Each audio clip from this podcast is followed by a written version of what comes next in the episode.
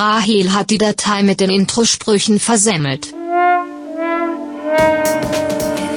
Willkommen zum Cluecast, wo Kurzgeschichten zum Hörerlebnis werden.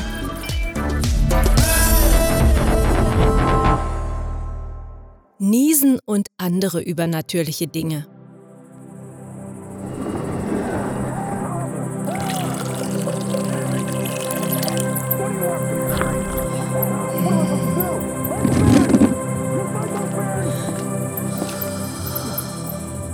Eigentlich haben wir keine Ahnung, was morgen kommen wird, murmelte David und lehnte sich an das rostige Geländer. Er fand, dass die Aussicht vom Balkon dank der hereinbrechenden Dämmerung noch schöner war als sonst. Die entfernte Bergkette zeichnete sich gegen den langsam schwarz werdenden Himmel ab und das mit vielen Bäumen bepflanzte Wohn- und Industriequartier wirkte verlassen. Auf dem Flachdach eines Hauses konnte er eine Lichterkette erkennen und das Fiepen von Fledermäusen war aus der Gasse unter ihm zu hören. Was hast du gesagt? erklang Cassandras Stimme aus dem Wohnzimmer und David konnte sich ein dummes Grinsen nicht verkneifen. Natürlich, seine Mitbewohnerin würde kein Wort von dem, was er sagte, verstehen, bis sie ihre Folge Supernatural zu Ende geschaut hätte. Gerade als er wieder sein Glas Eistee zur Hand nehmen wollte, tauchte sie in der Balkontür auf und wiederholte, Was hast du gesagt? David stellte sein Getränk hin und wandte sich um. Gegen die grelle, alle Motten anlockende Innenbeleuchtung konnte er ihr langes, gelocktes Haar wie einen skurrilen Vorhang sehen, und es fiel ihm schwer, ihr Gesicht auszumachen. Ich habe gemeint, dass wir eigentlich keine Ahnung haben, was am nächsten Tag sein wird, erklärte er und deutete dann auf den Krug. Eistee? Klar! Cassandra trat auf den Balkon, zog einen weißen Plastikstuhl heran und ließ sich darauf plumpsen, sodass der Kunststoff trotz ihrer zierlichen Gestalt ein gequältes Knarren von sich gab. Bist du mal wieder am Philosophieren?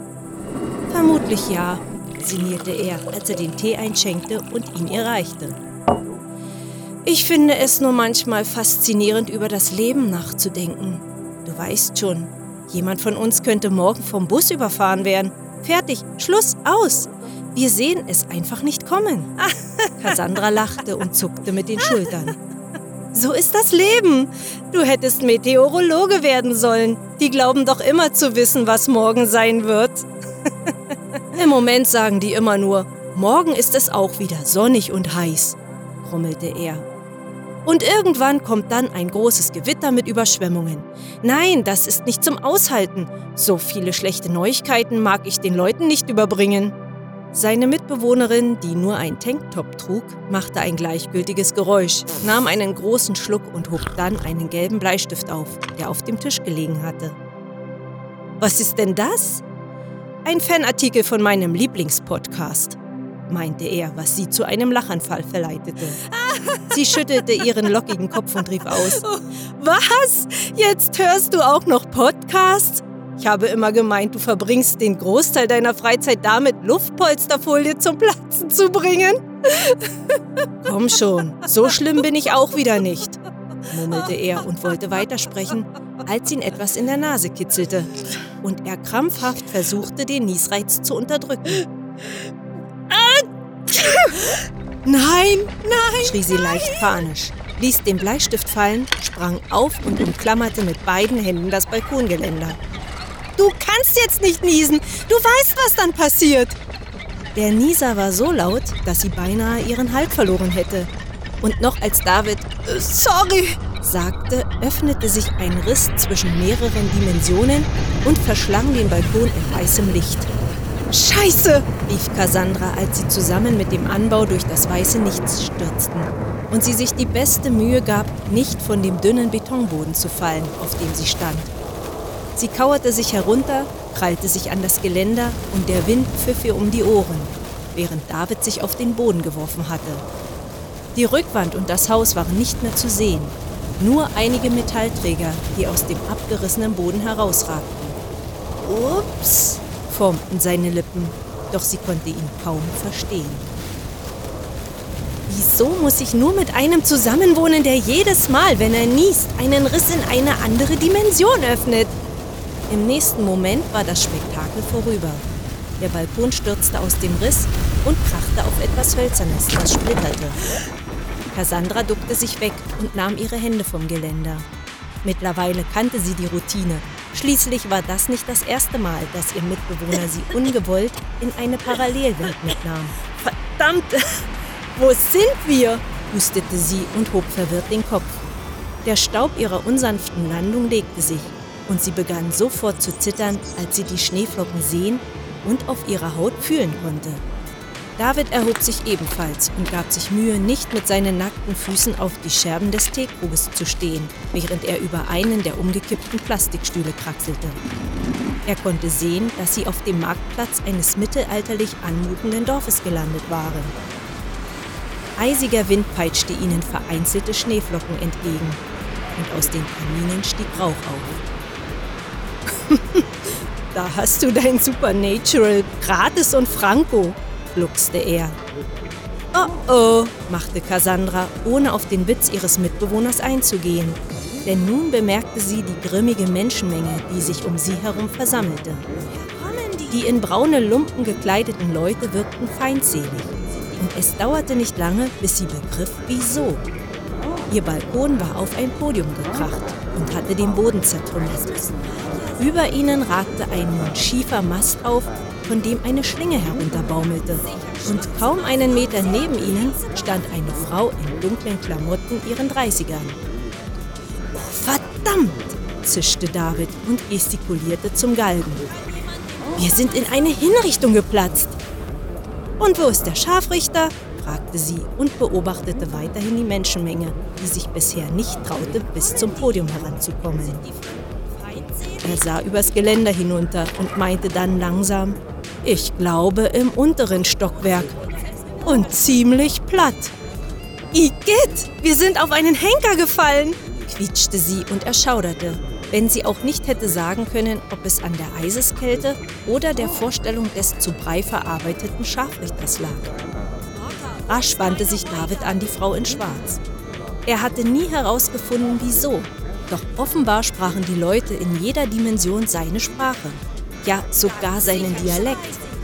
Auch wenn das für ihn keinen Sinn ergab, so fand er es doch sehr praktisch auf seinen nicht ganz freiwilligen Reisen. Und wer bist du? Sieht man das nicht? konterte die Unbekannte und deutete auf ihr schwarzes Outfit. Ich bin eine Hexe. Eine Hexe?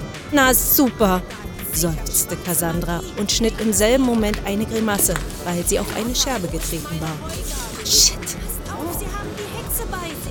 Ich glaube, wir sollten nicht länger hier bleiben, meinte David, denn nun hatten sich die ersten Dorfbewohner in Bewegung gesetzt und ihre Sensen und Prügel zur Hand genommen. Offenbar wussten sie es nicht zu schätzen, wenn man ihre Hexenprozesse unterbrach. Hastig rief David der Hexe zu, wir verschwinden von hier. Willst du mit? Natürlich nehmen wir doch auch noch gleich eine Hexe mit nach Hause, beschwerte sich Cassandra so leise, dass nur sie es hören konnte, als sie das Säckchen mit dem Niespulver aus der Tasche ihrer Shorts kramte, das sie für den Notfall immer bei sich trug, wenn sie in Davids Nähe war. Aber sicher, entgegnete die Hexe und schwang sich mit einem magischen Salto auf den Balkon. Mein Dank sei euch auf immer gewiss, edle Reisende. Achtung, sie kommen! Warnte er, und seine Kameradin versuchte hektisch mit klammen Fingern ihr Säckchen zu öffnen. Die Hexe nahm die Sache erstaunlich gelassen. Was habt ihr da für eine Flugmaschine? Keine Zeit, presste Cassandra hervor und blies ihrem Mitbewohner etwas vom Niespulver ins Gesicht, während die Dorfleute auf die Überreste des Podiums zu klettern begannen. Er nieste sofort und der Riss öffnete sich gerade noch rechtzeitig, um sie alle zurückzutransportieren. Cassandra umklammerte wieder das Geländer und konnte zu ihrer Überraschung sehen, wie die Hexe auf dem Beton stand, wie auf einem Surfbrett und Yippie! schrie. Mit einem unangenehmen Ruck materialisierte sich der Balkon wieder an seiner angestammten Stelle an der Fassade des 50er-Jahre-Blocks. Ganz so, als wäre nie etwas geschehen. Nur der zerbrochene Eisteekrug, die umgekippten Stühle und die nun schmelzende Schneeschicht auf dem Boden erinnerten an ihre skurrile Reise. Die Hexe fuhr sich mit den Fingern durch ihr zerzaustes Haar. Mit welch großen Magiern habe ich die Ehre? Trotz der Erschöpfung begann der junge Mann sofort zu lachen. Wir sind keine Magier. Ich bin David und muss manchmal niesen. Das ist Cassandra. Ich habe sie vor zwei Jahren in einer Welt gefunden, in der alles mit Dampf angetrieben wurde.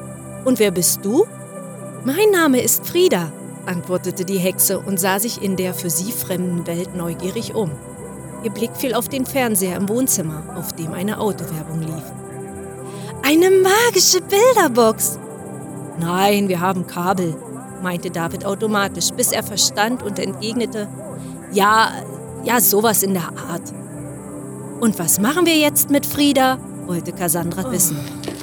Wir haben gerade eine verurteilte Hexe entführt. Wir können sie ja jetzt nicht einfach vor die Tür stellen. Wir haben noch ein leeres Zimmer, schlug David vor. Wir können ja morgen zu Ikea fahren und ihr ein paar Möbel besorgen. Er wandte sich an Frieda. Mach dir keine Sorgen. Du musst erst Miete bezahlen, wenn du einen Job hast. Hä? Was ist das? Miete? fragte Frieda verwirrt und David begriff, dass das eine lange Nacht würde. Keine Angst. Wir erklären dir den Kapitalismus später. Ich brauche jetzt erstmal einen Drink. Und dann zeige ich dir auch noch, wie man einen Computer bedient. Er unterbrach sich und erklärte, äh, eine magische Bilderbox, die man mit einer Maus steuert. Frieda musterte ihn skeptisch, wohl weil sie sich ausmalte, wie man ein Tier mit einer magischen Box verbinden konnte und ob sie dafür einen Zauberspruch kannte. Doch sie blieb still. Moment, haben wir nicht etwas vergessen? fragte Cassandra und krauste nachdenklich die Nase. Irgendwie habe ich das Gefühl, ein ekliges Platschen auf dem Rasen unter ihnen war zu hören und sie lehnte sich übers Geländer, um nach unten zu sehen. In der Abenddämmerung erkannte sie die Umrisse des zerschmetterten Körpers des Scharfrichters, der die Gänseblümchen plattgedrückt hatte. Ach, genau das, murmelte sie indigniert und ließ sich auf ihren Stuhl fallen. David verdrehte demotiviert die Augen und erhob sich. Okay, Holen wir Eimer und Schwamm. Ist ja nicht das erste Mal, dass wir eine Sauerei wegkratzen müssen.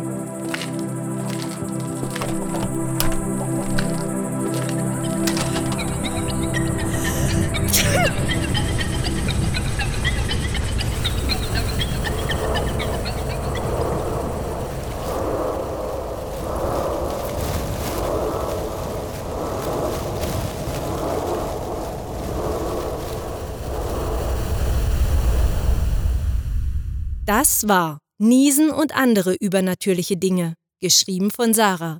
Für euch gelesen hat Elke Winkler. Diese Kurzgeschichte spielte am vorgegebenen Setting Balkon und beinhaltete die Clues Schwamm, Galgen, Luftpolsterfolie, Bleistift und Supernatural. Wenn euch diese Hörgeschichte gefallen hat, dann besucht uns auf cluewriting.de wo wöchentlich so viel neuer Content produziert wird, dass man schon mal die Übersicht verlieren kann. Aber keine Angst, wer den ClueWriting Newsletter abonniert, bleibt stets auf dem Laufenden und bekommt grandiotastische Literatur direkt in die Inbox geliefert. Euch gefällt unsere Arbeit und ihr möchtet eure Freude mit uns teilen? Dann schaut auf patreon.com slash cluewriting vorbei und unterstützt unser Projekt mit einer Kleinigkeit. Damit werdet ihr zu den Grandiotasten, die wir mit literarischen Rewards wie exklusiven Kurzgeschichten und der Möglichkeit, als Gastautor bei uns aufzutreten, beschenken. Apropos Grandiotasten, was wäre der Cluecast ohne seine Stimmen?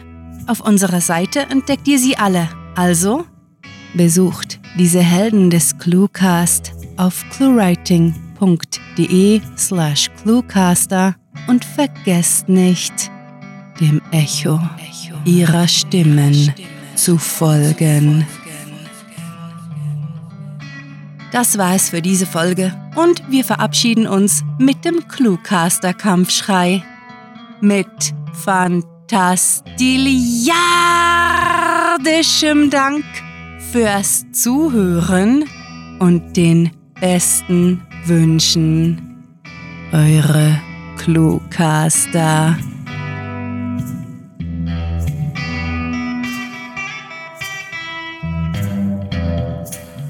Rahel geht jetzt nochmal aufnehmen. Der Cluecast ist eine Produktion der Literaturplattform ClueWriting.